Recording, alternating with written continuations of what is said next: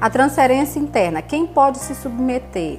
Os alunos devidamente matriculados a partir do segundo período, desde que tenham obtido bom aproveitamento no primeiro período. Nós abrimos um edital, esse edital geralmente ele é aberto no mês de setembro e o aluno se inscreve. Ele só pode se inscrever para a transferência interna se ele quiser mudar de turno, se ele quiser mudar de curso, desde que haja afinidade entre esses cursos e mudança de polo. Por que, que nós fazemos essa distinção? Porque o aluno da educação à distância ele só pode pedir transferência para um outro curso à distância. E os alunos do curso presencial só podem pedir transferência para outro curso também presencial. Então não pode haver transferência interna em modalidades distintas. Os alunos que cursam à distância só podem pedir transferência para cursos à distância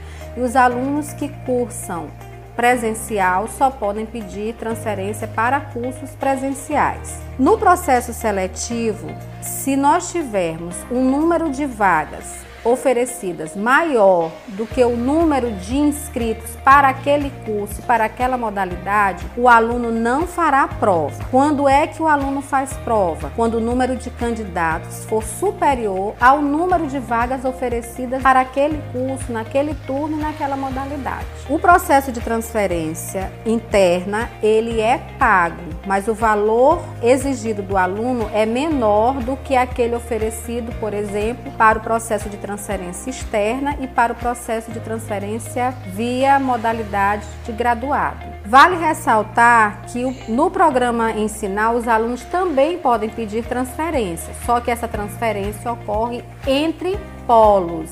Não ocorre nem entre cursos, nem entre turno, porque é um curso que funciona aos finais de semana. E entre curso não ocorre essa transferência.